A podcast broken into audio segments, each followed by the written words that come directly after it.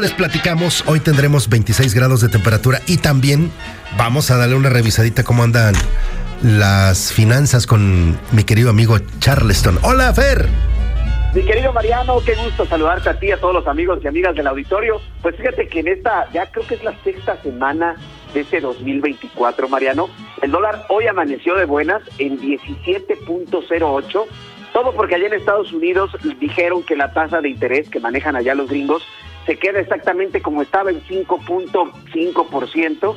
Y esto, pues obviamente ya lo hemos platicado aquí, Mariano, hace que el peso se fortalezca o que el dólar se debilite. Y entonces nuestro tipo de cambio anda fuerte hoy, 17.08. Como diría Chichín, es un buen momento, Mariano, para comprarnos un boleto para el Super Bowl. Aunque es el más barato, Mariano, que cuesta 5.500 dólares. Imagínate, casi 94 mil pesos. Y tú ya te fuiste, por, eh, digamos, de avanzada una semana antes, ¿no? A Las Vegas. claro, por supuesto. Fui a comprar uno de esos palcos de 2.5 millones de dólares. Imagínate, 120 mil dólares por, por boleto.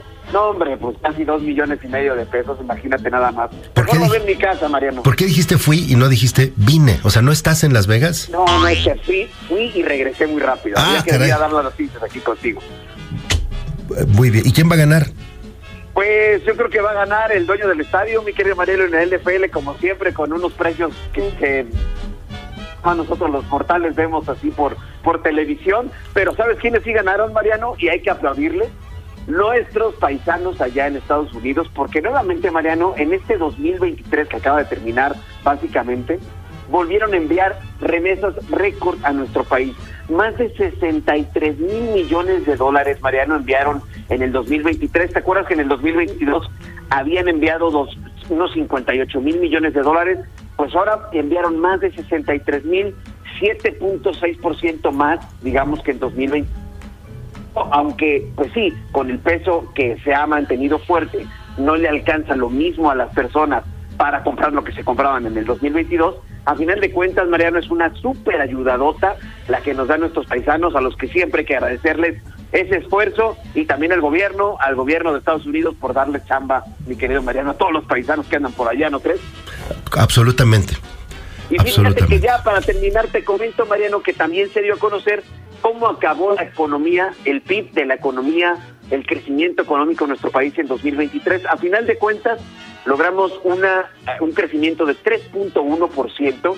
Si bien es cierto, es por debajo de las expectativas, porque yo te acuerdas que te mencionaba que sí íbamos a llegar a 3.4, 3.6%, pero a final de cuentas, 3.1, crecimos 3.1, claro, en el 2022 habíamos crecido 3.94, entonces se ve un pequeño desacelere en la economía. Para este 2024 también no se espera que vaya más arriba del 2.7%.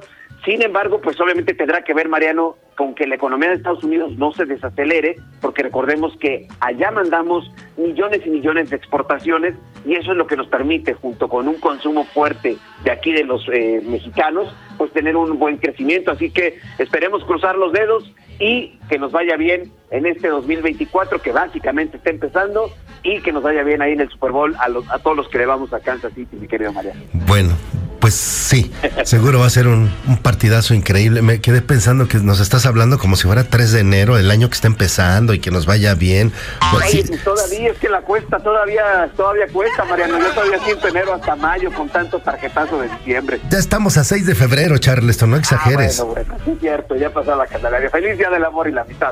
Un abrazo enorme, querido Fer. Saludos, Mariano. We'll be right back.